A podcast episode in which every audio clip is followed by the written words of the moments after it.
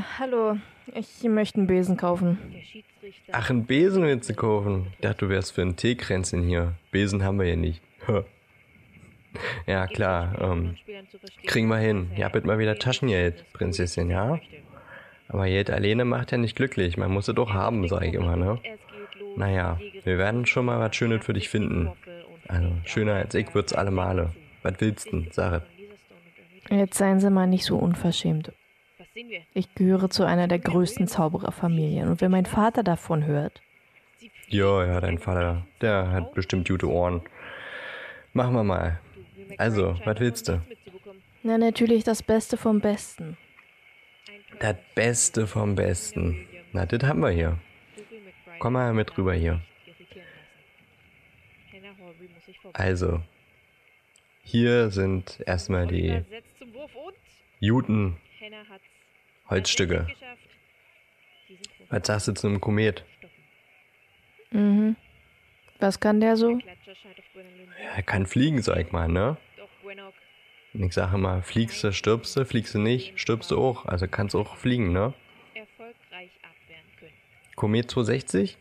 Ist schon ein ganz gutes Ding auf dem Markt gerade. Also Ist damit, das der Beste?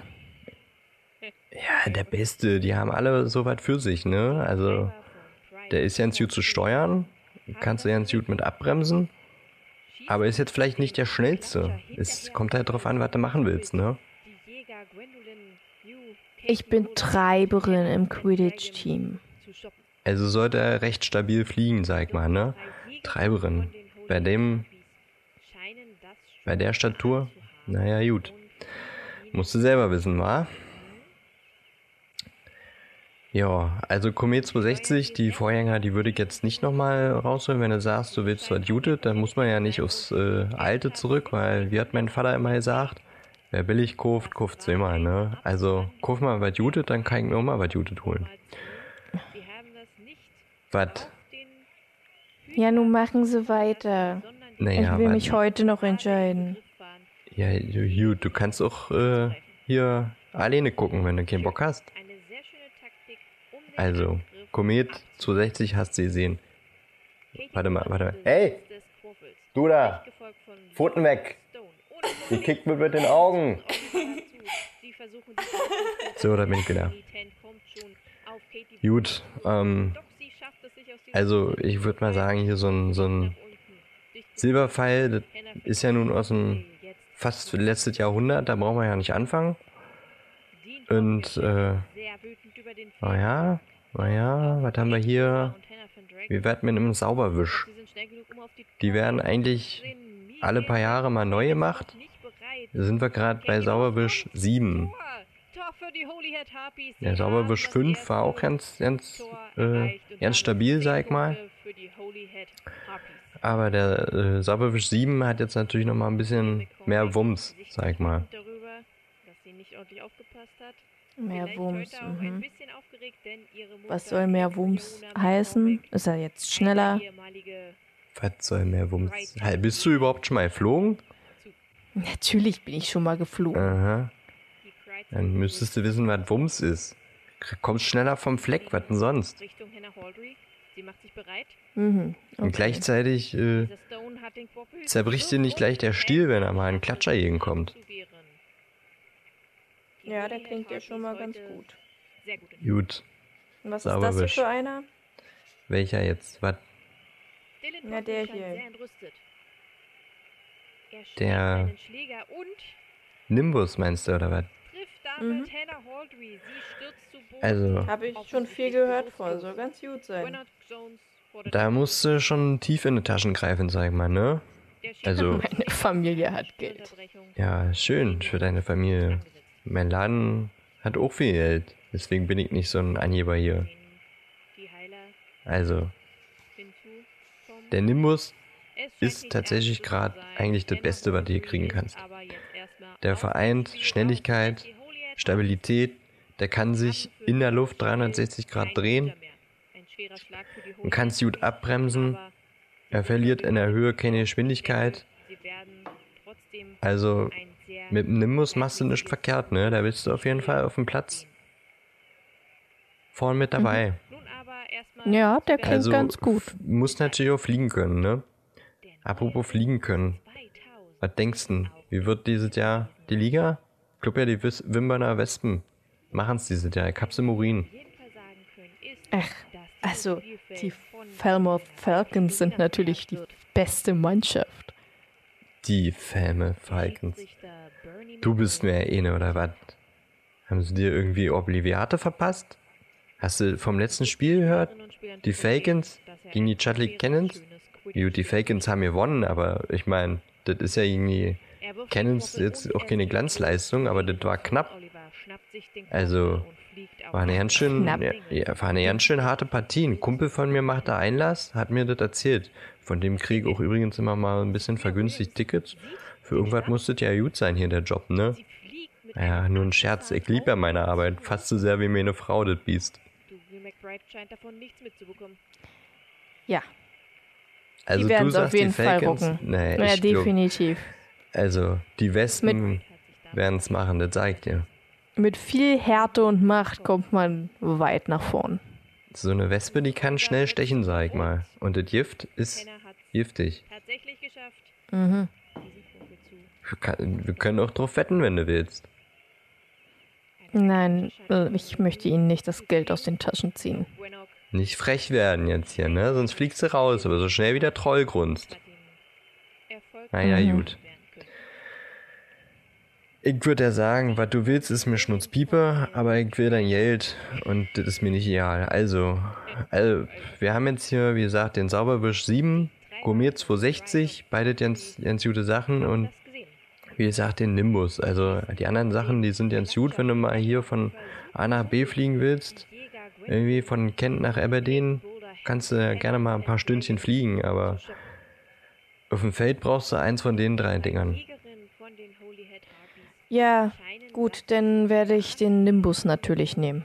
Der Nimbus es sein. Ähm, Wie gesagt, äh, geh mal lieber zu Gringotts und plünder das Verlies, ne? Das, äh, kostet Ich so. habe das Geld schon bei mir.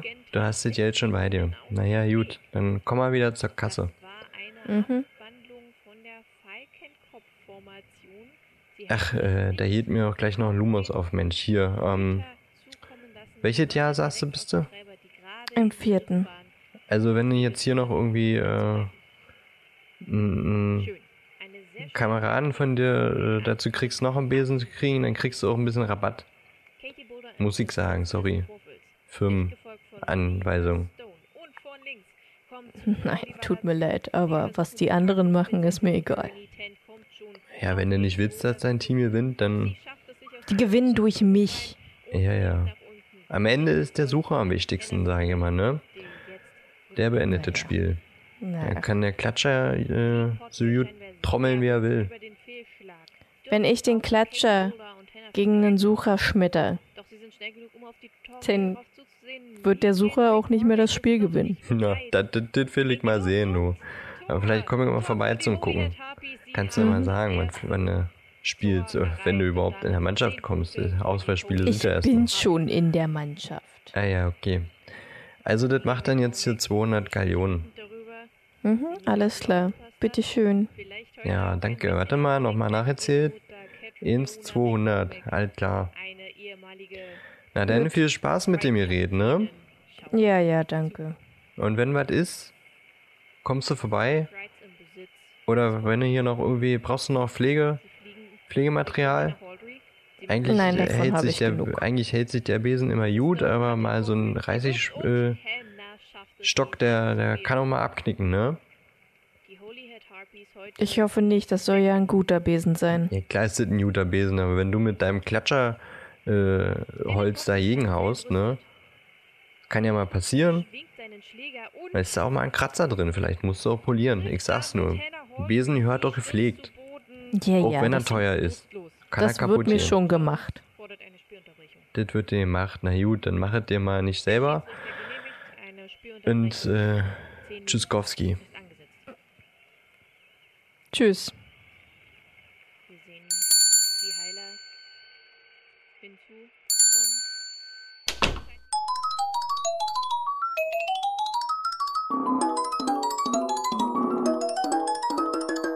Hallo und herzlich willkommen zurück zu äh, einer neuen Folge von uns, eurem Lieblingspodcast mit mir. Äh, nein, halt, stopp. Esel kommt zum Schluss. Mit äh, Dan und mir und einer weiteren Glanzleistung unseres äh, Schauspiel. Hm, Wortfindungsstörung. Hallo, Dan, wie geht's dir? Tarisa. Mir geht's gut, würde ich sagen. Schön Berliner Schnauze. Ah, Okay, das äh, reicht jetzt auch. Genug Berliner für heute. Fürs ganze Jahr gefühlt. Du hast mich übrigens teilweise richtig mitgerissen, ne? Ich habe auch ab und zu so Jut gesagt und sowas. Ah, tut mir leid. Das ist auch wirklich ansteckend, ne? Das ja, ist, ja, das wenn ist ich bei meinen. Eltern bin, dann, dann komme ich da auch sofort wieder rein. Ja, das kenn ich. Anstrengend ist Also ich, ich äh, versuche so auch immer sehr viel Hochdeutsch zu sprechen, aber manchmal kommt halt einfach dieses Jut und äh, Weste und sowas durch. Ja, aber wir dachten, dass äh, dieses Thema doch ganz gut wäre, um die Winkelgasse mal wieder zu besuchen. Ja, wir waren, Und ach, wir, wir haben gar waren- nicht gesagt, wo in welchem Laden wir waren, ne? Ja, steht ja überm Eingang, also da gibt der Verkäufer jetzt nicht so den, den Wert drauf. Das stimmt. Kann ja jeder lesen. Aber du kannst uns ja äh, sagen, wo wir gerade waren, in welchem Laden. In Qualität für Quidditch. Ja. Und darum Im geht's Besen- heute und auch. Quidditch-Laden. Um Quidditch. Um Quidditch. Quidditch. Weil wir, wir haben ja letzte Folge schon gesagt äh, oder angerissen, dass jetzt die Folge über Quidditch kommt. Also die jetzt. Was ist denn heute los? Ich kann kein, Weiß ich nicht. kann Was kein, ist denn los? Ich kann keine ordentlichen Sätze bilden heute. Äh, Heute? Also heute ist besonders schlimm. Sonst fange ich mich ja immer so zwischendurch. Aber heute kann ich wirklich keine Sätze mehr bilden. Ja, auf jeden Fall ähm, machen wir heute die Quidditch-Folge. Da wir in der letzten Folge, das letzte Kapitel, da haben wir ja schon ein bisschen was übersprungen und weggelassen, als Oliver Witt dem lieben Harry quasi Quidditch beigebracht hat und die Regeln erklärt hat. Darum kümmern wir uns aber heute. Ja. Und nicht nur über die Regeln und äh, wie man Quidditch spielt, sondern auch über die Geschichte, Taktiken, Fouls, Regeln, die verschiedenen Mannschaften äh, und alles, was dazu gehört. Die Geschichte. Ach, das habe ich schon gesagt. Hast du schon gesagt. Ja. Ah, doppelt hält besser. Doppelt hält besser. Wir haben beide äh, zur Hand liegen Quidditch im Wandel der Zeiten. Ja, das haben wir. Das beide auch nochmal die Lektüre studiert, Mhm. aber wenn irgendwas sein sollte, haben wir sie auch zur Hand. Und äh, werden euer Wissen um diesen magischen Sport heute erweitern und vielleicht auch diskutieren, was wir denn von diesem Sport halten. Richtig. Und vielleicht auch äh, im, in der Realität der Sport. Den gibt es ja da auch tatsächlich. Oh, stimmt. Und ich persönlich finde ihn tatsächlich eigentlich gar nicht so schlecht, wenn man diesen blöden Stock zwischen den Beinen weglassen würde. Weil das finde ich echt ein bisschen blöd. Es sieht schon albern aus, ne? Das sieht richtig albern aus. Also das, das kann ich mir nicht vorstellen. Aber alles andere wäre eigentlich echt cool. Also da wirft man ja, glaube ich, mit einem Volleyball oder sowas ähnlichem als Quaffel. Na, da kenne ich die Regeln auch nicht so sehr. Das ist ja schon sehr so wie da. Aber ich, ich glaube sogar, der Schnatz ist ein Mensch, den man fangen muss. Mhm. Der aber auch erst nach ein paar Minuten auf dem Spiel, glaube ich, erst reingebracht wird. Aber so genau habe ich mich jetzt auch nicht damit ähm, befasst. Aber kommen wir zurück zum Quidditch im Buch erstmal, Ja, bevor wir die Muggel-Adaption besprechen. Weil letzte Folge hat Harry seinen Besen bekommen. Oliver Wood hat ihm die Regeln erklärt und ich glaube, im nächsten Kapitel müsste das erste Quidditch-Spiel stattfinden, das wir miterleben. ja, genau. Von daher, quasi zwischen den beiden Quidditch-Folgen kommt eine Quidditch-Folge. Genau. Perfekt, oder? Ja, perfekt. Es geht viel um Quidditch. Wir haben Oliver Wood ja nicht ausreden lassen. Das ist richtig. Wollen wir daher einfach grob mal die Regeln skizzieren? Ja, können wir gerne tun. Also Quidditch ist ein Sport auf Besen, Genau. auf fliegenden Besen. Es äh, findet statt auf einem ovalen Spielfeld von, ich glaube, 160 Meter Länge oder irgendwie sowas. Genau, 160 Meter Und lang. 60 Meter breit. Mhm. Irgendwie sowas in der, Ja, genau. in der Richtung. Genau. Es gibt äh, drei hohe Ringe, die auf Stangen befestigt sind, äh, auf beiden Seiten des Spielfelds. Das sind die Tore. Und ähm, wenn man einen bestimmten Ball dadurch wirft, erzielt man Punkte für sein Team. Ein Team besteht aus sieben Spielern, aus drei Jägern, die maßgeblich die Punkte für das Team ergattern, indem sie eben den besagten Ball durch die Ringe wer- werfen. Es gibt zwei Treiber, die ähm, alle Spieler vor verrückten, aggressiven Bällen beschützen. Es gibt einen Hüter, der die Torringe beschützt, damit eben kein Ball da durchgeworfen wird. Und es gibt den Sucher, der einen ganz, ganz kleinen Ball jagt und mit dem Fang das Spiel beendet. Vielleicht wäre es klüger gewesen, erst die Bälle zu beschreiben, aber wir machen es halt so rum. Wir sind verrückt. Ist ja nicht schlimm. Was jetzt gibt's denn so für äh, so. äh, Bälle? Es gibt den Quaffel, Quaffel. Quaffel äh, der von den Jägern hin und her geworfen wird. Und das Ziel ist es, einen durch diesen drei Ringen auf der gegnerischen Seite durchzuwerfen. Ähm, es ist egal, wo man reinwirft. Es gibt jeweils zehn Punkte, wenn man es trifft. Hast du den Hüter genannt? Ja, Der Hüter ist auf jeden Fall davor und versucht diesen Quaffel äh, nicht habe durch ich die was Ringe anderes zu lassen. gesagt? Ich weiß es nicht. Ich habe äh, ich hab tatsächlich alles gehört, aber ich habe den Hüter nicht gehört. Aber Vielleicht war ich da auch gerade geistig, Achso, doch, geistig ich habe Hüter, Hüter habe ich gesagt. Ja, ich war wahrscheinlich. Ich dachte, ich hätte ein anderes Wort, dass du so. Ich war geistig einfach abwesend. Ähm, ja. Kurzzeitig. Ähm, soweit ich weiß, ist der Quaffel, glaube ich, mit einem Zauberspruch belegt, dass der irgendwie so, so ein fest im Griff ist oder so. Hm. Greifzauber. So heißt das genau. Dann gibt es den Klatscher, der, wie gesagt, von den Treibern äh, mit ähm, Schlägern hin und her geschossen wird. Dieser Klatscher verfolgt zufällig immer irgendwelche Spieler und versucht die halt zu treffen. Und die Klatscher sind dafür da, die anderen Spieler, vor allem die Jäger und den Sucher, halt vor diesen Klatschern zu schützen oder mit diesen Klatschern das gegnerische Team abzuwerfen, quasi. Nur halt mit einem Schläger, also abzuschlagen. Ja, kann man so sagen. Und dann gibt es natürlich noch den wunderschönen goldenen Schnatz, der sehr klein ist, mit äh, kleinen Flügelchen und vor allem auch sehr schnell. Und der Sucher muss diesen fangen. Und sobald er diesen gefangen hat, gibt es 150 Punkte und das Spiel endet. Deshalb ist es auch meistens so, wenn man, wenn ein Team den Schnatz gefangen hat, dass die dann auch meistens gewinnen.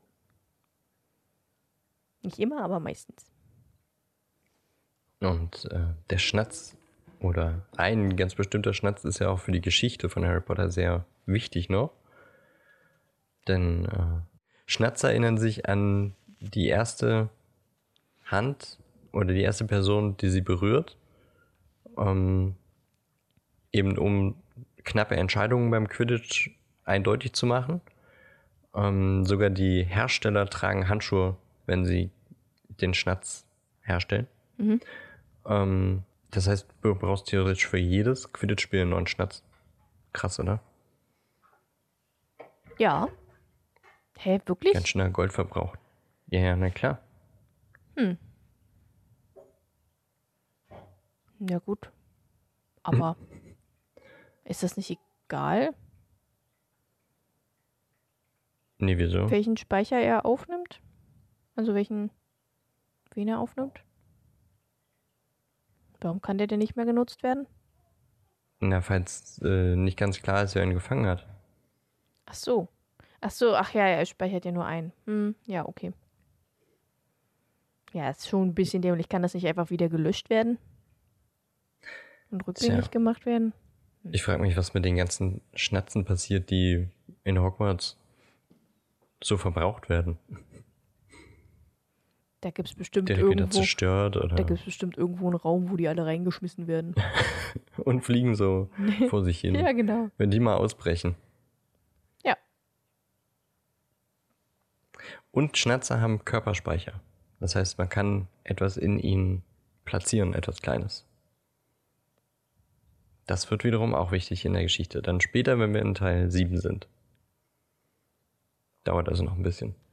Okay.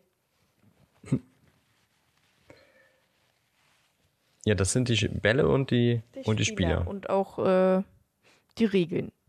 Quasi. Also, naja, nicht Regeln, aber wie das Spiel halt gespielt wird. Ja. Dazu gibt es aber noch Regeln. Ja, die Regeln sind echt ein bisschen Komisch. selbsterklärend, oder? Ja, eigentlich schon. Naja, nee. Warte. Hier sind sie doch. Die Regeln. Also. ähm, es gibt keine Obergrenze, dafür gibt es aber halt eine Spielfeldbegrenzung, was ja logisch ist. Und sobald äh, ein Spieler über diese Außengrenze rüberfliegt, muss äh, er den Quaffel an die gegnerische Mannschaft abtreten. Äh, der Mannschaftskapitän kann durch Zeichen eine Auszeit verlangen und die kann bis zu zwei Stunden gehen, wenn man schon mindestens zwölf Stunden gespielt hat. Wenn die Mannschaft nach zwei Stunden nicht vollzählig auf dem Spielfeld zurück ist, wird sie disqualifiziert. Mm, Der Schiedsrichter kann Freiwürfe verhängen. Das ist ja logisch, das ist, glaube ich, fast in jedem Ballsportart so, dass man irgendwelche Freiwürfe hat oder Freischüsse oder wie nennt man das beim Fußball? Elfmeter. Gibt es da nicht irgendwie auch einen Freischuss oder so? Freistoß. Ich habe keine Ahnung, ich kenne mich mit Sportarten nicht aus. Mm, Der Quaffel darf dem Griff eines anderen Spielers entwunden werden, doch unter keinen Umständen darf ein Spieler irgendein Körperteil eines anderen Spielers umklammern. Äh, bei Verletzungen wird der Spieler nicht ersetzt, die Mannschaft spielt dann halt einfach ohne diesen Spieler weiter. Zauberstäbe dürfen mitgenommen werden aufs Feld, aber sie dürfen eigentlich nicht benutzt werden egal wie. Es sei denn, es kommt plötzlich ein Dementor auf dich zu, dann darfst du den schon benutzen. Und ja, das war's eigentlich. So an Mhm. Regeln, die ich, die wir jetzt so haben. Und dann gibt es natürlich auch noch ein paar Fouls und ein paar, ähm, Ein paar. ein paar viele. Und auch ein paar ähm, Manöver, die man aber machen darf, die keine Fouls sind, aber die man halt so, die man Namen gegeben hat. Ich weiß jetzt nicht, ob man, äh, möchtest du die irgendwie aus, aufführen? Ausführen. Möchtest, möchtest du die Fouls ausführen? Aufführen? Die haben echt witzige Namen, Das ne? stimmt. ist, mein Lieb. also insgesamt. Ja. Entschuldigung. Ja, erzähl. Nee, erzähl du. Es gibt insgesamt zehn Fouls, richtig? Wolltest du sagen? Ja. Okay. Nee, nee. Nicht? Nein. Was wolltest du denn Es sagen? gibt 700 Fouls. 700? Ja. Okay. Und die sind alle mal bei der, also bei der allerersten Weltmeisterschaft äh, von 1473 sind die alle mal vorgekommen. Oh, Und seitdem aber 90% der Fouls auch nicht mehr. War ein ziemlich komisches Spiel, glaube ich. ja, ich glaube auch. Ähm, und hier in dem Quidditch im Wandel der Zeiten haben die so die zehn häufigsten Fouls ähm, ja, aufgelistet. Aufgelistet. Wollen wir sie einmal durchgehen?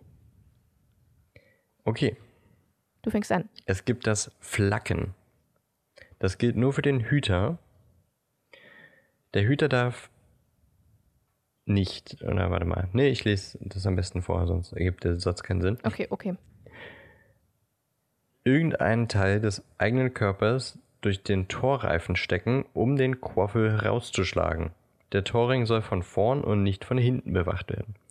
Also darf jetzt nicht von hinten anfliegen und wenn der Ball durchfliegen will, ihn wegkicken oder sowas. Du musst quasi davor stehen Genau. und den Ring bewachen. Es gibt das Keilen, das gilt für alle Spieler. Und das Keilen ist Fliegen in der Absicht, mit einem Gegner zusammenzustoßen. Das wird gefühlt im Film ständig gemacht. Ja, permanent. Ich weiß nicht, wo der Schiedsrichter da ist. Ja, aber ich meine, wir wissen ja durch Cold Mirror zum Beispiel, dass die Schiedsrichterin im Film nicht mehr zu sehen ist nach dem ersten Teil. Richtig. Aber wir wissen Ähm, auch warum. Ja. Wegen Warner. Richtig. So, ja. Es gibt das Kollern. Diese Namen sind einfach geil, oder? Ich finde die Namen auch super. Besenstiele blockieren, um den Gegner vom Kurs abzubringen. Passiert auch, habe ich das Gefühl. Ja, doch. Das gilt auch für alle Spieler übrigens. Dann gibt es das Nachtarocken. Das finde ich mega lustig, dieses Wort. Gilt nur für Jäger. Die Hand ist noch am Quaffel, während er durch den Torring befördert wird. Das geht nicht, der Quaffel muss geworfen werden. Genau. Das Pfeffern gilt für Treiber. Den Klatscher in die Zuschauermenge schlagen, um eine Spielunterbrechung zu erzwingen, da die Funktionäre eingreifen müssen. Um die Zuschauer zu schützen. Entschuldigung, da ging es auf der nächsten Seite weiter. Ach echt, bei dir geht's auf der nächsten Seite weiter? Ja. Okay. Ähm, das wird gelegentlich von skrupellosen Spielern eingesetzt, um einen gegnerischen Jäger am Torwurf zu hindern. Das macht bestimmt Aber da denke ich mir auch so, du nimmst es in Kauf, aber dann gibt es vielleicht einen Freiwurf und der Jäger kann vielleicht für einfache 10 Punkte erzielen. Das macht bestimmt auch die äh, Viertklässlerin, die jetzt Treiberin geworden ist und sich gerade einen neuen Besen Mhm. gekauft hat. Wahrscheinlich. Es gibt das Quaffelpicken. Geht auch für Jäger. Der Quaffel wird auf irgendeine Art verändert, zum Beispiel durch Stochen, damit er schneller fällt oder im Zickzack fliegt. Der ist äh, eigentlich ja. Also im Film ist er nicht rund, aber hier im Buch ist er rund und ungefähr 30 Zentimeter im Durchmesser. Mhm. Aber er hat eben diesen, diesen Greifzauber, das heißt, man kann ihn trotzdem gut halten. Im Film hat er ja so eine Eindellungen, dass man da quasi wirklich greifen kann. Ja. Dann gibt es noch das Rempeln, gilt für alle Spieler. Das ist der überzogene Einsatz der Ellbogen gegen andere Spieler. Das Schnatzeln, Das alle ich. Spieler außer der Sucher. Ja, das Wort, ey, die ganzen Wörter finde ich. Das muss man gleich nochmal nacheinander vorlesen. Ich finde, äh, Schnatzeln ist auch irgendwie so ein Synonym für ähm, Geschlechtsverkehr. Ja, ne? Also ja, es ist ja, da- eigentlich da- Schnackseln, aber Ja. ich finde das, also es klingt, Klingt halt so so ähnlich, ähnlich, ne? ja. Dann gibt es noch das Stutschen. Das gilt nur für Jäger. Und das heißt, mehr als ein Jäger fliegt in den Torraum. Also um die Ringe ist nochmal so ein, so ein Bereich abgegrenzt und da darf eigentlich nur ein Jäger reinfliegen. Und ähm, irgendwas darf der Hüter da auch nicht. Oder? Er darf da rausfliegen? Ähm, nee, der darf, glaube ich, auch nur im Umkreis der Torringe bleiben. Nee, nee, irgendwo stand, also der darf äh, sogar selber Punkte machen. Das stand irgendwo auch noch. Ähm, aber es ist halt seine Gefahr, dann schnell genug zurück zu sein, um auch ein Gegentor zu verhindern. Ne? Ja. Ich glaube, es war mal ähm, im Regelwerk, dass er nicht aus dem äh, Torbereich fliegen durfte, aber ich glaube, das haben sie rausgenommen. Jedenfalls le letztes Foul noch, das Zockeln. Gilt für alle Spieler und das heißt den Besenschweif des Gegners packen, um ihn zu bremsen oder zu behindern. Auch das macht Draco Malfoy noch. Äh, äh, pass auf, ich habe das. Ich habe es gerade gefunden. Im Jahr 16. Äh, doch, im Jahr 1620 jedoch, als Quintus Umfraville den edlen Sport der Zauberer schrieb, hatte sich die Aufgabe des Hüters bereits vereinfacht. Inzwischen waren die Torräume zum Spielfeld hinzugekommen und die Hüter waren gehalten, in deren Grenzen zu bleiben und ihre Torkörbe zu bewachen. Sie durften die Torräume jedoch, Torräume jedoch dann verlassen, wenn sie die gegnerischen Jäger einschüchtern oder schon im Vorfeld abwehren wollten. Und davor war es halt so, dass äh, es quasi nicht so wirklich einen Hüter gab, sondern eher Jäger, und äh, der Hüter sowohl als Jäger fungierte, als auch äh, um die Tore zu bewachen. Und das war dann irgendwann nicht mehr so, sondern nur noch Hüter und kein Jäger mehr. Also er durfte naja. schon aus dem Torraum raus, aber nicht um Punkte zu machen. Also jetzt, zur jetzigen Zeit. Ah, ja, dann habe ich es genau andersrum erzählt. Okay. Gut. Danke. Mhm. Sehr gern. Ich will nochmal alle Fouls vorlesen, die Namen. Ich finde die einfach herrlich. Flaggen, Keilen, Kollern, Nachtarocken und Pfeffern. Quaffelpicken, Rempeln, Schnatzeln, Stutschen und Zockeln. Irgendwie muss ich dabei an, an so ein bayerisches Bierzelt denken, wo die, die, die zockeln sich an und die schnatzeln und die rempeln sich an. Pfeffern vielleicht noch eine. Ja. Nachtarocken. Weiß nicht, ich muss irgendwie an so ein zünftiges Dorffest denken. Ja, ich irgendwie auch. Ich möchte jetzt die Taktiken vorlesen. Alles klar. Also, äh, zuerst kommt das, der, der Doppel-8-Looping. äh, der Hüter umkurvt mit hoher Geschwindigkeit alle drei Torreifen, um den Quaffel abzublocken.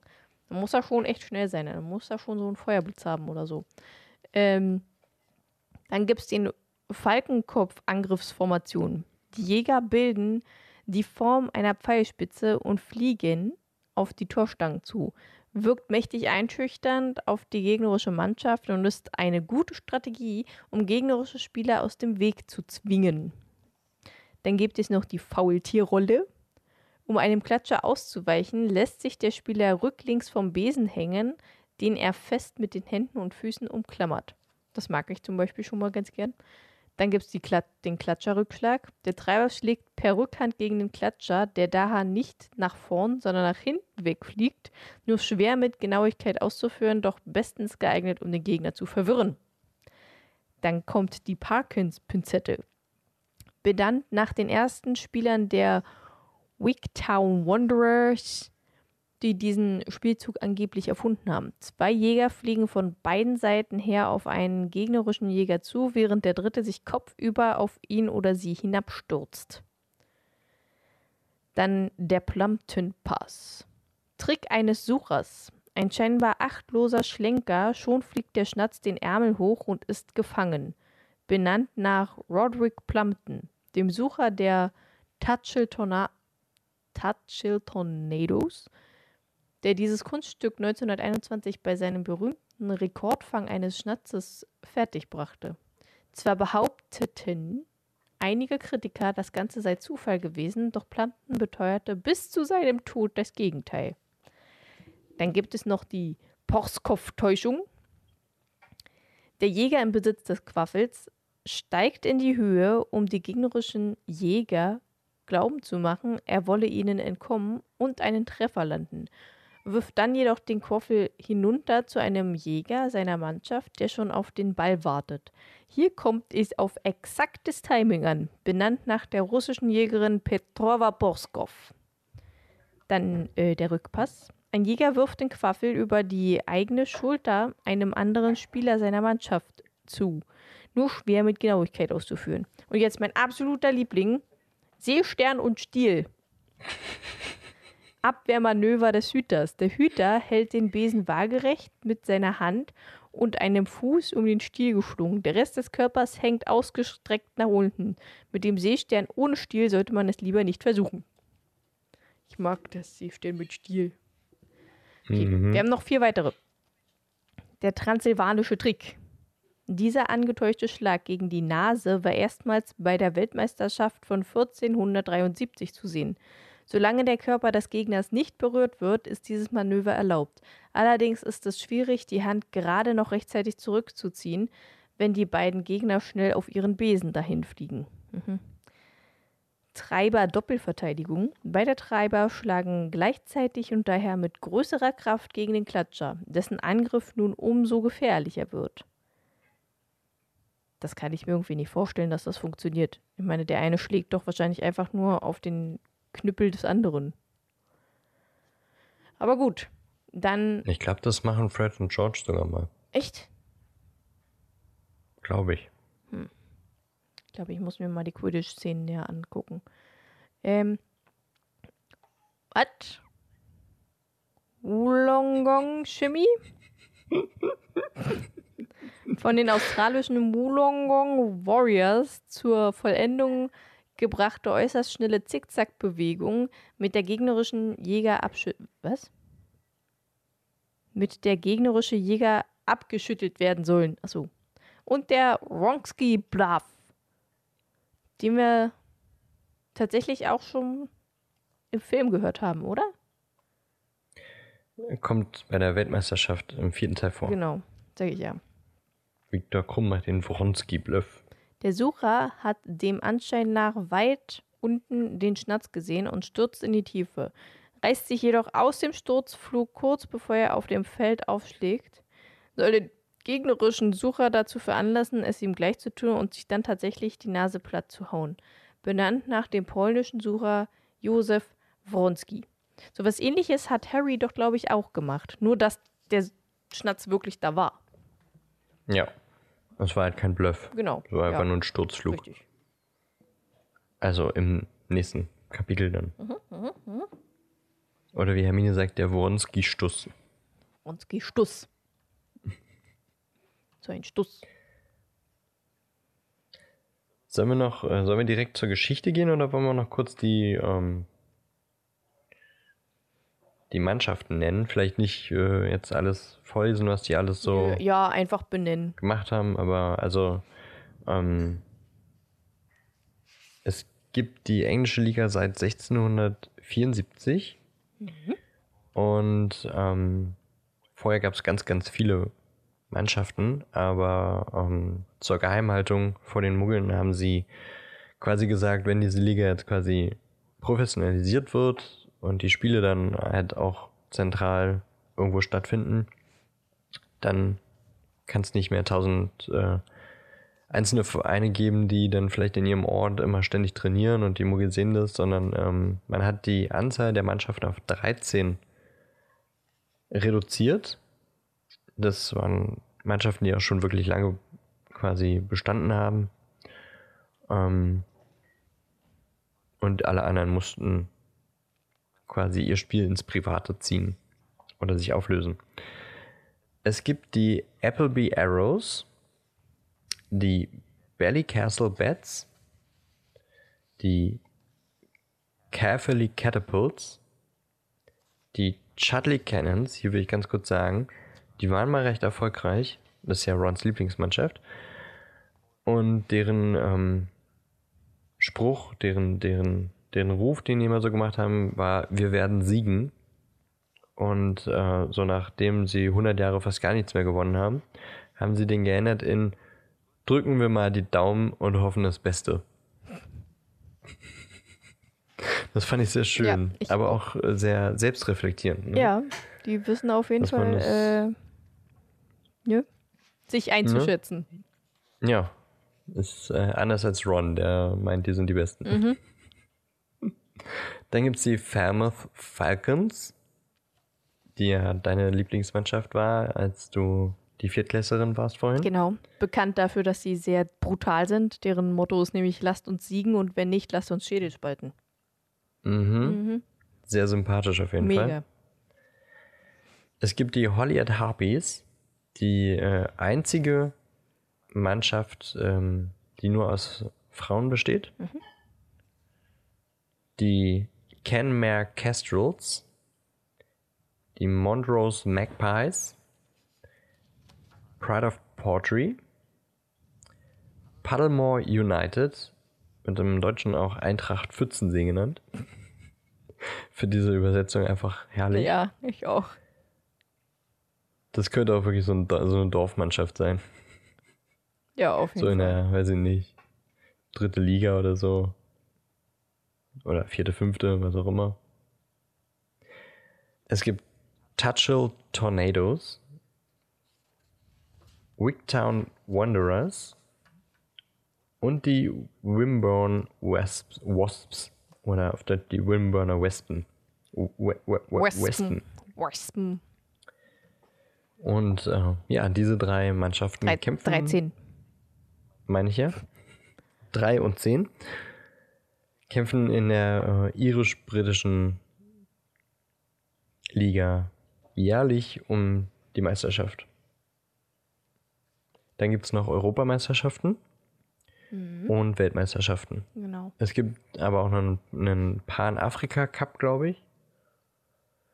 Und so ein bisschen was in Amerika, aber da ist es nicht so beliebt, dieses Spiel. Wird aber immer beliebter.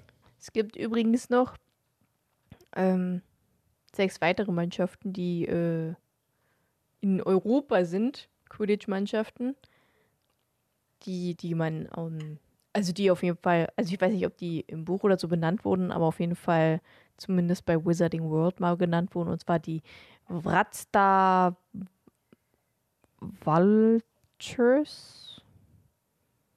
Weiß ich nicht genau.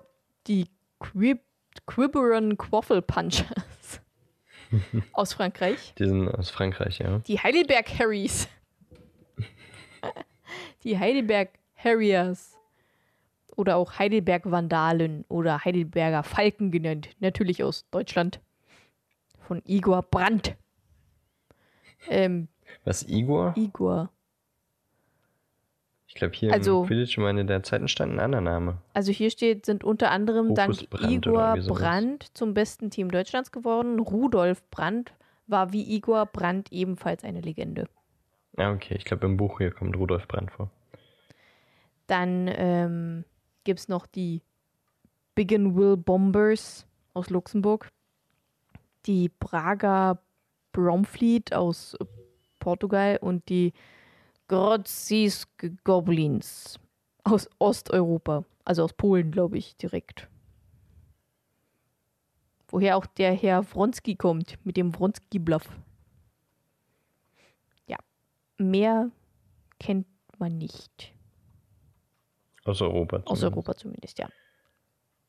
Also hier werden auch noch die anderen Kontinente so ein bisschen genannt, aber das geht ins Detail. Ja. Wir möchten jetzt Und ich die würde sagen, wir Geschichte gehen hören. Detail bei der Geschichte, ja. Ja. Erzähl uns die Geschichte. Erzähl uns die Geschichte. Wer fängt an, Ellie?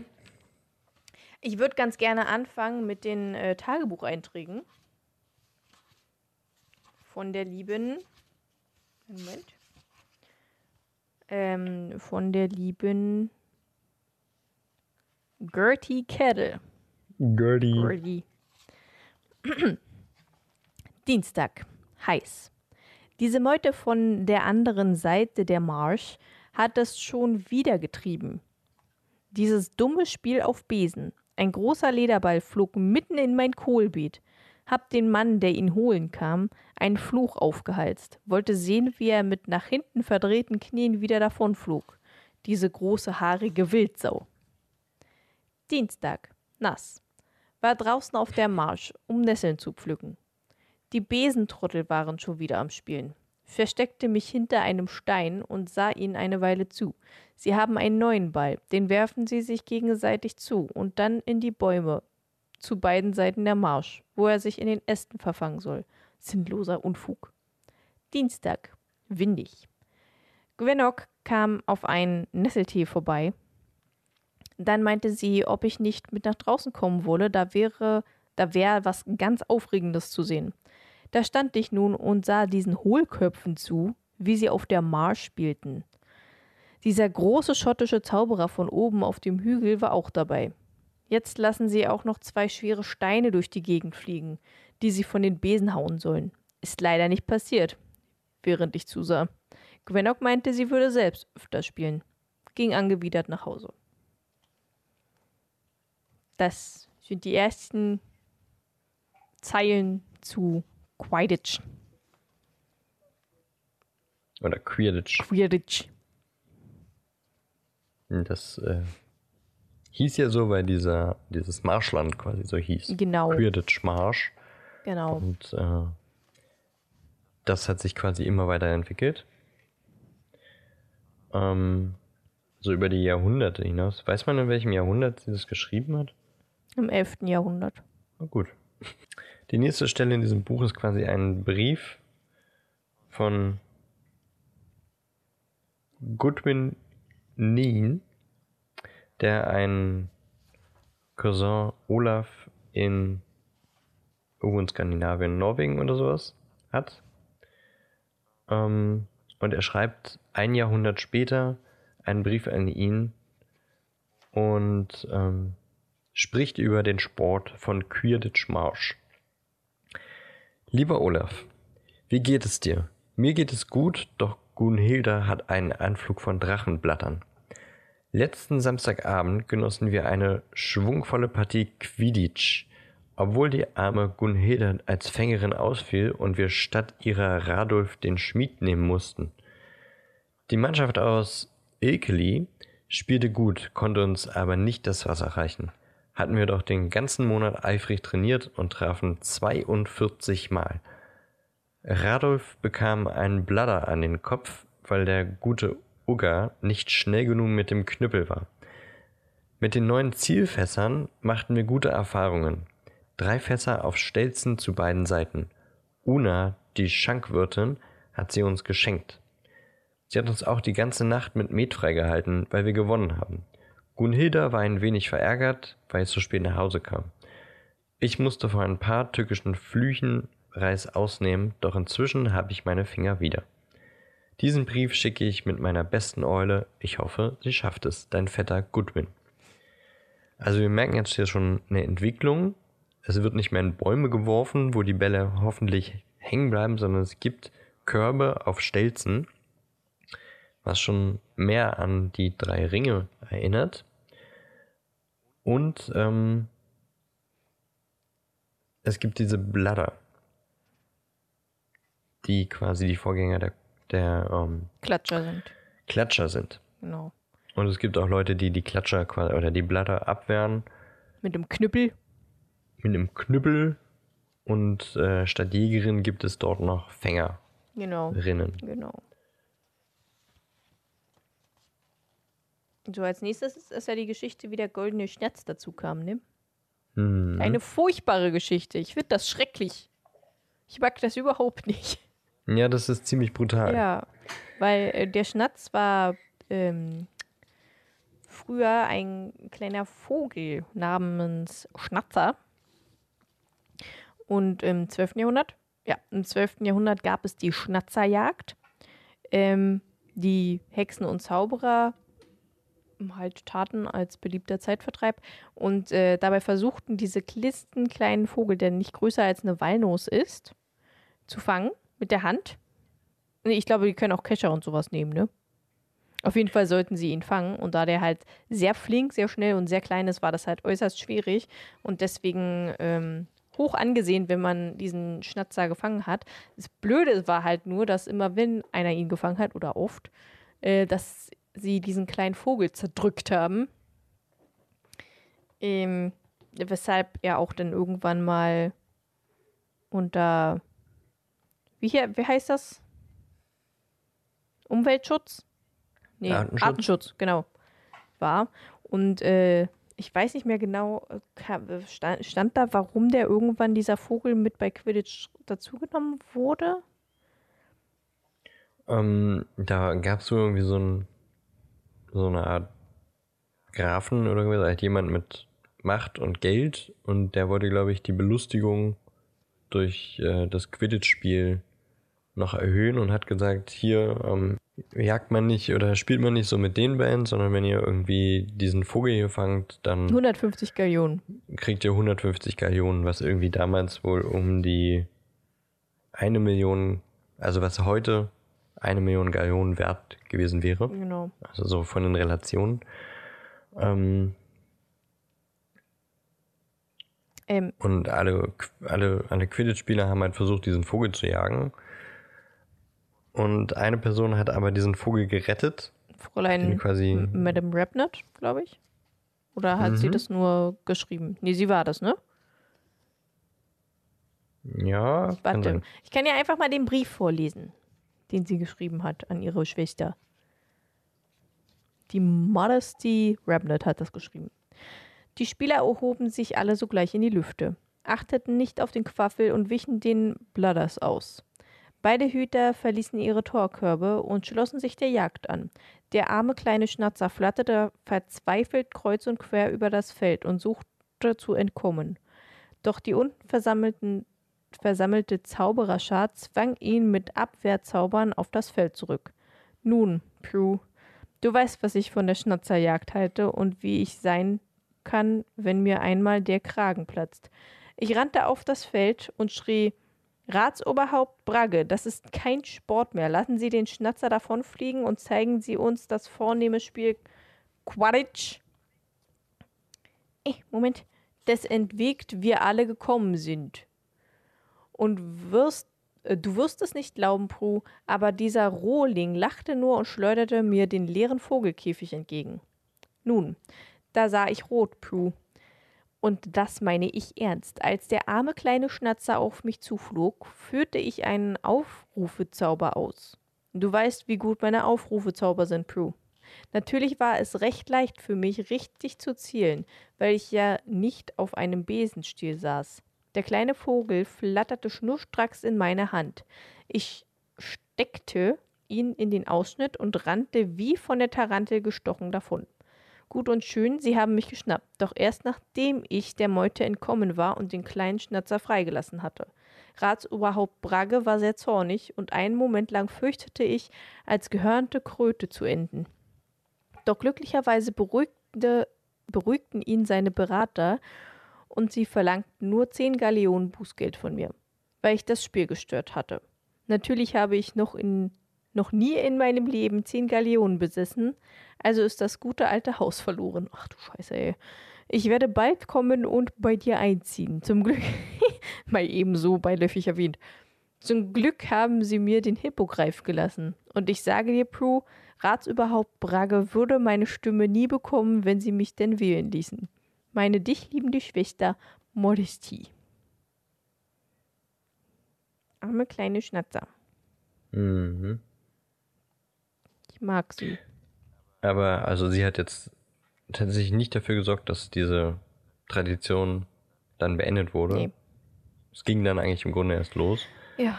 dass ähm, diese Schnatzer dem Spiel hinzugefügt wurden und eben Teil des Spiels wurden. Mit ähm, den Abwehr und wie war das nochmal? Was für Zauber? Doch, Abwehrzauber oder irgendwie sowas, ne? Den Schnatzer in den Spielbegrenzungen Hm. gehalten wurde und ähm, es den Hasher gab, also den früheren Sucher, der allein nicht die Aufgabe hatte, den Vogel zu fangen und wenn er den gefangen hat, wodurch er meistens starb, hat diese Mannschaft dann 150 Punkte bekommen in Anlehnung an diese 150 Galeonen. Galeonen, die der, ähm, der Ratsherr dort ausgesprochen hat. Aber äh, das ging dann eben quasi das ganze folgende Jahrhundert noch so weiter, bis es dann eben Zum Aussterben wirklich kam. dazu kam, dass die, dass die Vögel zum, vom Aussterben bedroht waren, genau. Und dann, Dann wurde es verboten. Dann wurde es verboten und ähm, Und dann suchten sie halt einen Ersatz für den Vogel. eine Alternative. Und Genau. da kam dann halt die Erfindung vom goldenen Schnatz von Bowman Wright aus Godric's Hollow. Genau. Den haben wir schon beschrieben. Also da hat es jetzt, glaube ich, dann keine große Veränderung mehr gegeben. Genau. Herrlich. Schön. Sehr schön. Gibt es sonst noch was dazu zu sagen? Ja, die Ringe wurden noch irgendwann. So, ähm, ja, das waren halt keine Fässer mehr. Es wurden dann irgendwann Körbe und dann wurden es Ringe. Ja, und da haben sich erstmal alle drüber aufgeregt, weil eigentlich keine Ahnung, da gab es so einen Artikel im Tagespropheten, die wir wollen unsere Körbe wieder haben. Aber ich habe nicht verstanden, warum, ganz ehrlich. Ich weiß auch nicht warum. Also ich weiß nicht, was jetzt. Also, die äh, haben die wohl manchmal aus Freude nach dem Spiel angezündet und das kann man mit Ringen natürlich nicht mehr. es sei denn, sie sind aus Holz, dann geht das ganz einfach. Ja, also, aber irgendwie so wirklich Gründe habe ich jetzt nicht verstanden, warum nicht. das keine Ringe sein können. Ähm, aber ja, es wurden dann im Jahre 1883 wurden die äh, Körbe durch Ringe ersetzt. Ja. Und warum auch immer es da jetzt ein. Warum das jetzt so schlimm war. Niemand weiß es. Ja, eigentlich ist Blödsinn, aber wie die Leute halt immer sind, ne? Ja, ja. Will alles so beim Alten bleiben. Hier wird sich Also nichts ja, dran rütteln. ähm, der Name hat sich auch witzig verändert, wie ich finde. Also es hat ja angefangen mit Quidditch von diesem Marschland, wo man, glaube ich, sogar noch, ähm, kennst du dieses Game Boy Advance Spiel, die, die Quidditch-Weltmeisterschaft? Äh, ich kenn's, aber ich hab's nie gespielt. Das hatte ich damals und da kann man, glaube ich, sogar in Quidditch Marsch spielen. Ah ja. Sieht ganz schnell runtergekommen aus da. Ähm, dann hat sich der Name von Quidditch eben zu Quidditch mit KW, also Quidditch oder irgendwie sowas, Hm. äh, geändert. Ja. Dann hatten wir äh, Quadditch mit C-U-A oder irgendwie so. Ja, irgendwie so. Und ich glaube, dann hat es nochmal einen Namen, bis dann zu Quidditch kam. Finde ich witzig, wie sich das Wort auch so, So verändert, ne? Ja, finde ich auch lustig. Aber Quidditch war auch nicht äh, der erste Sport, den man auf einem Besen quasi gemacht hat. Ähm, Im Grunde wurde schon immer auf fliegenden Besen Sport gemacht, seitdem es gemütliche fliegende Besen gab. Am Anfang gab es nur so einen ganz, ganz einfachen Holzstock mit so ein paar losen Reisigzweigen dran und der war halt überhaupt nicht auf Komfort ausgelegt und äh, da hat man quasi dann gesagt, wenn man da mal irgendwie eine Stunde drauf fliegen muss, dann muss man sich äh, die, die Holzsplitter aus dem Arsch ziehen. Angenehm. Und irgendwer kam dann auf die glorreiche Idee, einen Polsterungszauber anzuwenden auf Besen. Und dann, seitdem Besen gemütlich waren, wurde dann eben auch Sport darauf getrieben. Ich frage mich tatsächlich auch, warum sie als Flugobjekt damals Besen genommen haben.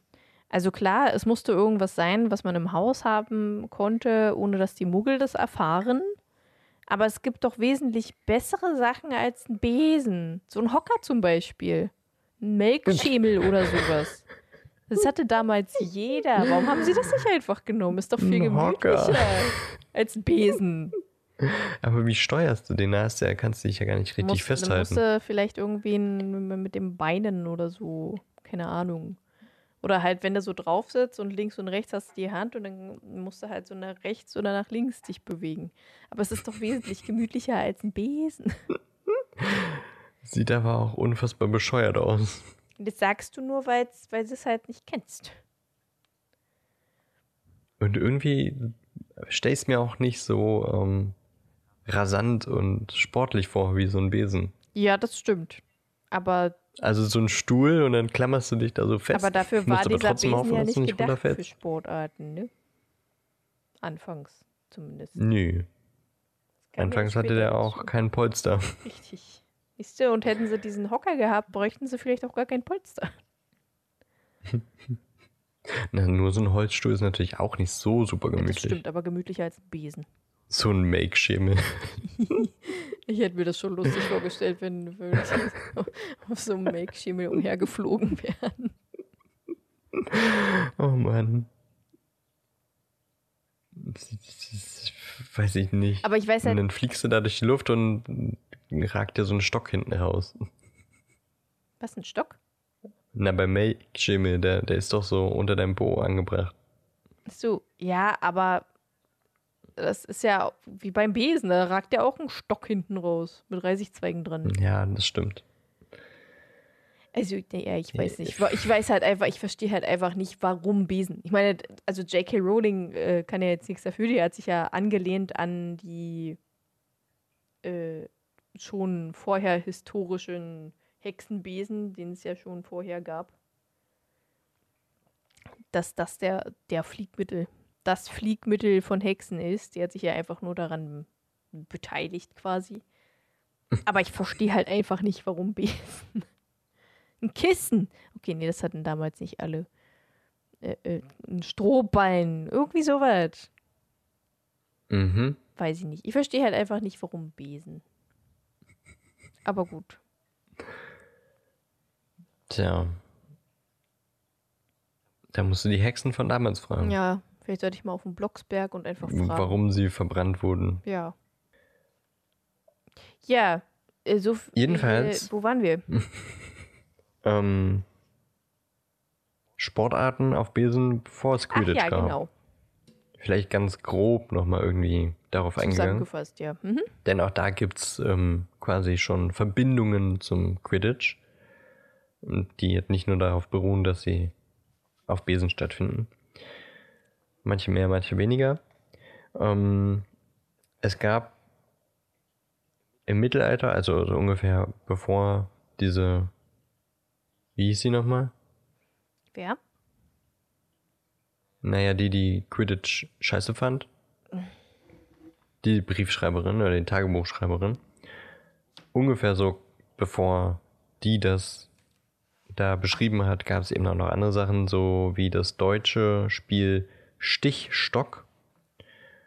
Ähm, da wurde an einer sieben Meter hohen Stange eine aufgeblasene Drachenblase befestigt und ähm, ein Spieler hatte die Aufgabe, diese Blase zu verteidigen. Alle anderen Spieler mussten versuchen, mit ihrem angespitzten Besen quasi äh, die Blase zu zerstechen. Aber der Verteidiger durfte dabei irgendwie nur einen bestimmten Radius fliegen und war da ähm, tatsächlich an der Stange auch festgekettet dafür. Gertie, Gertie Kettle. Gertie. Gertie. In Irland gab es noch das Spiel Eingingein. Gegangen. Also, vielleicht nochmal deutlicher ausgesprochen, aber ich weiß nicht, wie man es aussprechen nicht. Soll. Eingingein. Ja. Ist viel besser als vorher gewesen, ne? Ja. Ähm, Ja. Du hast das Besenrennen vergessen. In Schweden. das kommt doch noch, oder? Nee, das kam bei mir ganz am Anfang. Aber mach wie du denkst. Ach ja, stimmt.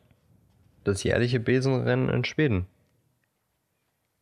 Ja, das ist quasi ein, ein, Drag Race auf Besen. 500 Kilometer müssen die irgendwie äh, vom Start zum Ziel fliegen und wer der Erste ist, der hat gewonnen quasi. Genau. Die fliegen aber über einen Drachenreservat und ähm, wer überlebt, hat gewonnen, sage ich mal. Ähm, ein gegen ein. Wird das hier so krass beschrieben? Die Spieler nahmen abwechselnd den Ball Ja, und richtig. rasten durch brennende Fässer hindurch, die auf Stelzen hintereinander hoch in der Luft angebracht waren. Und äh, der Ball musste da durchgeworfen werden. Durch den letzten. Genau. Also hat man auch schon so eine Anlehnung an Quidditch mit den Torringen. Genau, ja. Bloß, dass die Ringe da brennen. Und man durchfliegen Also ich meine, da haben wir, da haben wir ja die, die Verbindung zum brennenden Körben. Verstehe nicht, warum die Ringe scheiße fanden, als das äh, geändert wurde. Verstehe ich auch nicht. Ähm, ja, also der Ball bestand aus einer Gallenblase einer Ziege. Und die mussten eben durch diese Fässer rasen. Und wer halt am schnellsten war und nicht äh, verbrannter, hat gewonnen. Ja. Dann jetzt noch das gefährlichste Spiel. Cre Create. Create? Ich habe keine Ahnung. Kreatokian? Mal sehr deutsch ausgesprochen. Oder Kreathokin? Ich, ich weiß. Krafken? Krefken? Kreathen? Ich habe keine Ahnung. Wie auch immer man das ausspricht. ja. ich würde jetzt einmal Krafkin nennen. Mhm. Ähm, da schnallte man sich einen Kessel an den Kopf und in der Luft schwebten ganz, ganz viele, bis zu 100 äh, verzauberte Steine und Felsbrocken in einer Höhe von 30 Metern.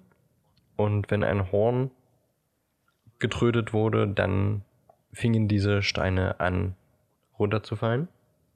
Und man musste versuchen, mit seinem Kessel die Steine aufzufangen. Klingt nach einem sehr, nach einem sehr, sehr guten Einfall, würde ich sagen, für die menschliche Gesundheit. Mhm. Klingt gut, ja. Das wurde dann auch relativ äh, zeitnah, obwohl nicht wirklich zeitnah, im Jahre 1762 wurde es verboten, ähm, obwohl Menschen, Zauberer, berühmte Zauberer wie Magnus Beulenkopf MacDonald versucht haben, äh, das wieder aufleben zu lassen. Aber naja, Dummheit muss bestraft werden, ich sagen. Genau. Es gab auch noch Schandbums. Also da muss man einfach äh, ganz viele Spieler vom Besen schubsen und der, der als letztes oben bleibt, hat gewonnen. Das ist ein Spiel für deine ähm, Viertklässlerin. Auf jeden Fall. Also dann gab es noch Swivenhodge und das ist im Grunde ein ähm, Federball auf Besen. Oder? Ja, ja, quasi. Kann man so sagen. Also die Spieler spielen sich eine Blase zu und die müssen mit den Reisigbündeln ihrer Bese müssen sie die Blase sich hin und her spielen. Ja, genau. Und ähm, wer den Mitspieler verfehlt, der fliegt raus. Nee, wer die Blase verfehlt. Jo. Ja. Das sind so die anderen Sportarten gewesen, die es noch so gab und teilweise noch gibt, aber ähm, Quidditch ist eben vor allem in Europa das beliebteste und in Amerika gibt es noch Quidpot oder Quadpot? Wie hieß denn das? Quadpot, glaube ich. Quadpot. Das ist typisch Amerikaner, die sich irgendwie nochmal was Besonderes ausdenken müssen, wie mit Football. Und Quadpot ist auch irgendwie ein bisschen seltsam, finde ich. Also, da gibt es auch einen Quaffel, aber der explodiert irgendwann im Laufe des Spiels. Und ähm, die Spieler müssen sich den Ball hin und her spielen und versuchen eben auch in ein Kessel zu spielen, wo so ein Trank drin ist, der den Ball daran hindert zu explodieren. Ähm, und äh, wenn der Ball aber in den Händen eines Spielers äh, explodiert, dann ist der, glaube ich, raus aus dem Spiel und kann keine Punkte mehr erzielen. Und genau. Wenn ein Ball in den Kessel geworfen wurde, dann gibt es neun, der dann wieder einen anderen Timer hat. Alles ein bisschen komisch bei den Amerikanern. Ja, ist ja so wie immer. Ja, Ist ja nichts anderes. Äh, nichts Neues, meine ich. Nichts anderes. Nichts Neues ist das. Übrigens, ähm, Quidditch im Wandel der Zeiten wurde geschrieben von Kenilworthy Wisp. Nochmal der Vollständigkeit halber. Schön. Und ich würde euch empfehlen, das einfach mal zu lesen, wenn ihr die Chance habt, das zu kriegen oder euch ausleihen zu können. Ist ganz witzig, ähm, sind noch ganz, ganz nette Anekdoten zum Quidditch-Sport mit drin, ist auch schnell gelesen, also in, ich habe es heute jetzt, glaube ich, in, ich bin langsamer Leser und ich habe es in anderthalb Stunden, zwei Stunden, glaube ich, gelesen. Sind so äh, 65 Seiten oder so, das liest sich schnell weg und ist ganz nett. Und da hat man noch ein bisschen was über Quidditch gelernt. Ähm, ach, die Besen haben wir jetzt noch gar nicht gehabt. Außer vorhin so ein bisschen in dem Rollenspiel. Also ganz am Anfang gab es äh, einen sehr behäbigen, aber sehr stabilen Besen, der quasi einfach nur so ein Eichenstil war. Und mit dem konnte man wohl aber durch Wind und Wetter fliegen, ohne dass man groß Gefahr lief, äh, runter zu fliegen. Aber er war eben jetzt auch nicht wirklich äh, beweglich und nicht sehr schnell. Der hieß, er ist auch irgendwas mit Eiche. Eichschaft 79. Ah ja. Weil er wurde 1879 hergestellt. Dann gab es äh, 1901 den Mondputzer, der deutlich schlanker war Süß. und ähm, aus dem Eschenstiel gemacht wurde. Und weil er eben deutlich schlanker und beweglicher war, war er dann auch äh, sehr nachgefragt für Quidditch-Spieler. Ähm, man konnte viel höher fliegen als mit dem Eichstiel. Eichschaft meine ich, Entschuldigung. Und ähm, trotzdem war er aber beherrschbar und beweglich. Er ist dann nicht wirklich zum Verkaufsschlager, Verkaufsschlager geworden, weil die Herstellerin nicht äh, hinterherkam, genug herzustellen. Das trifft irgendwie fast auf alle Besen zu, die hier genannt werden, finde ich. Ähm, dann folgte aber der Silberpfeil. Und das äh, war wohl so eigentlich der erste richtige Vorläufer des modernen Rennbesens. Ich glaube, dass Madame Hooch gesagt hat, dass, es, dass sie auf dem fliegen gelernt hat. Kann das sein? Ich glaube ja. Ähm, er konnte höhere Geschwindigkeiten als der Mondputzer erzielen.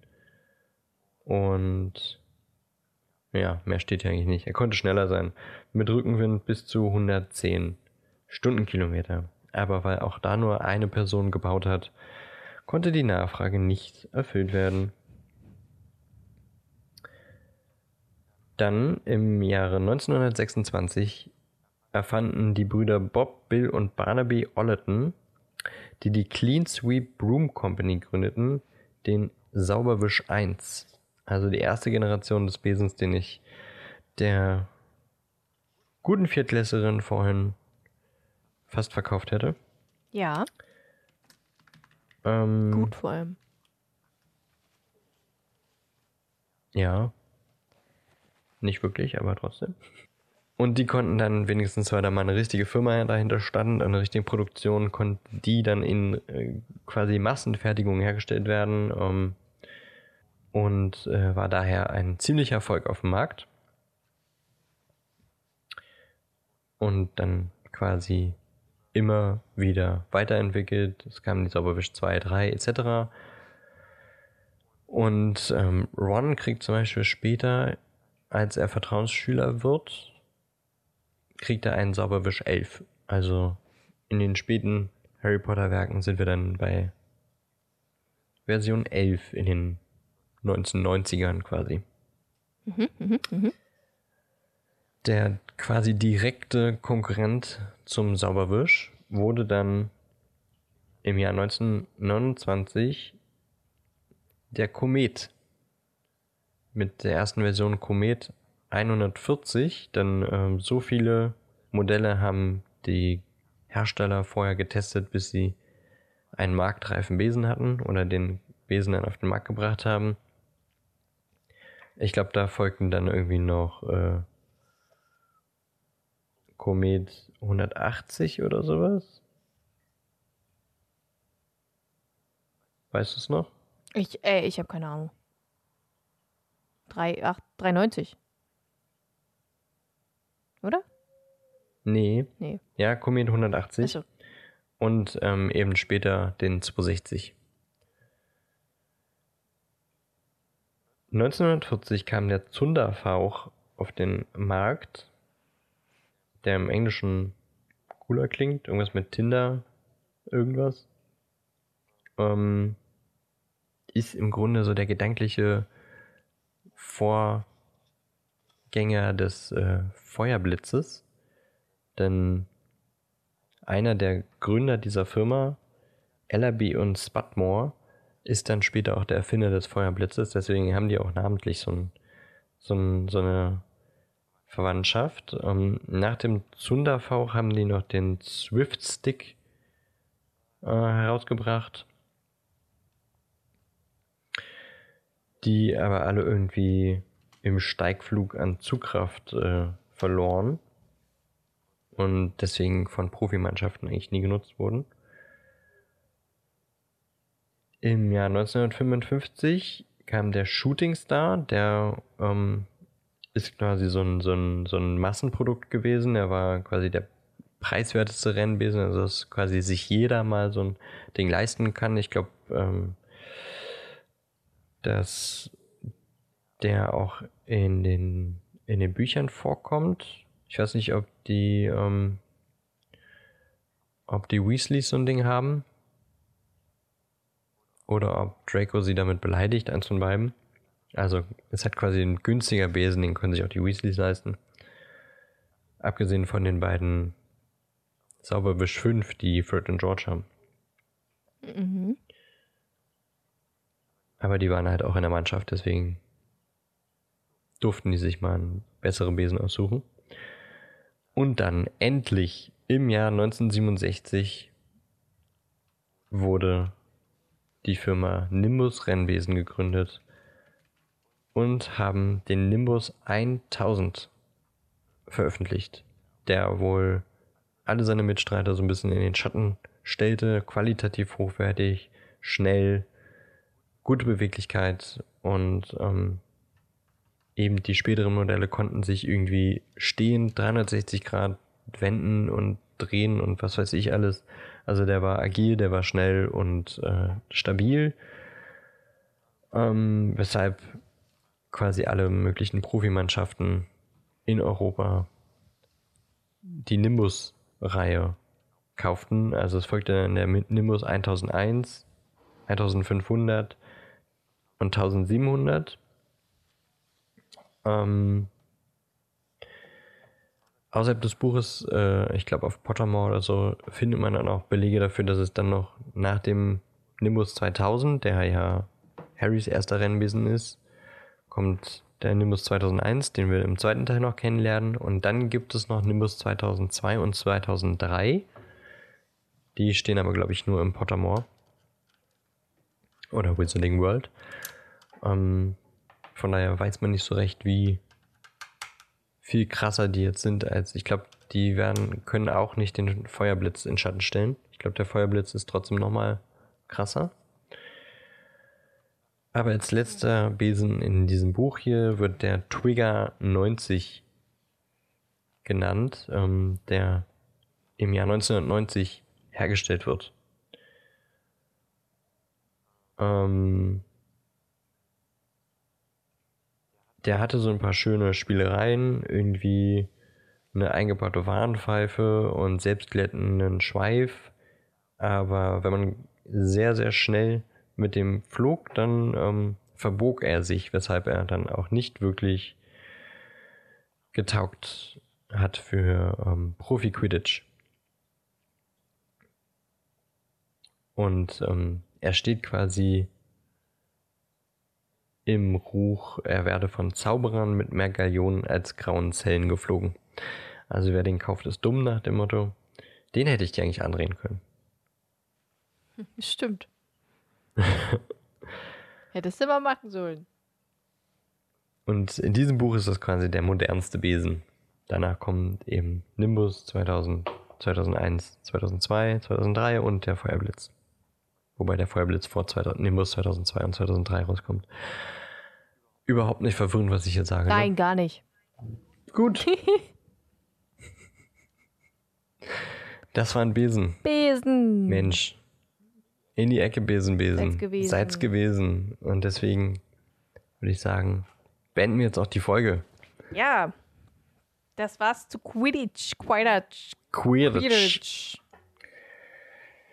Mit einem weiteren herrlichen Rollenspiel. Ja. Mit Bitch Ellie. Ja. Und äh, Sli Slytherin. Und äh, Berlin Pornodan, keine Ahnung. Okay. Ich habe sogar extra heute mein Quidditch-Shirt an. Stimmt, haben wir noch gar nicht erwähnt. Ja. Das grüne Trikot. Das grün-schwarze Trikot. Im nächsten Kapitel geht es dann um das erste Quidditch-Spiel. Glaube ich. Ja. Ich sag das die ganze Zeit, dass ich nicht 100% Doch, wüsste, doch, das, aber. das kommt definitiv als nächstes. Okay, gut. Perfekt. Und wollen wir das nächste Mal in die Wikigasse gehen? Wissen wir noch nicht. Und wohin, wissen wir auch nicht. Richtig. Aber es wird passieren. Es wird passieren. Aber bis dahin geht's erstmal aufs Quidditch-Feld. Und keine Ahnung, was wir danach noch machen. Wie immer. Ja, also lasst euch überraschen. Yay. Bis dahin, hört unsere Folgen. Folgt uns auf Social Media. Liebt uns, habt euch, äh, habt, ja, habt euch auch lieb, aber habt vor allem Ja. uns lieb. Elli, vielen Dank für die Folge. Ja, ich äh, bedanke mich auch. Gerne. Äh, ich muss bis unnötig pinkeln, ich kann nicht mehr denken. Na dann. Ciao. Tschüss. Viel Spaß beim Pullern. Danke.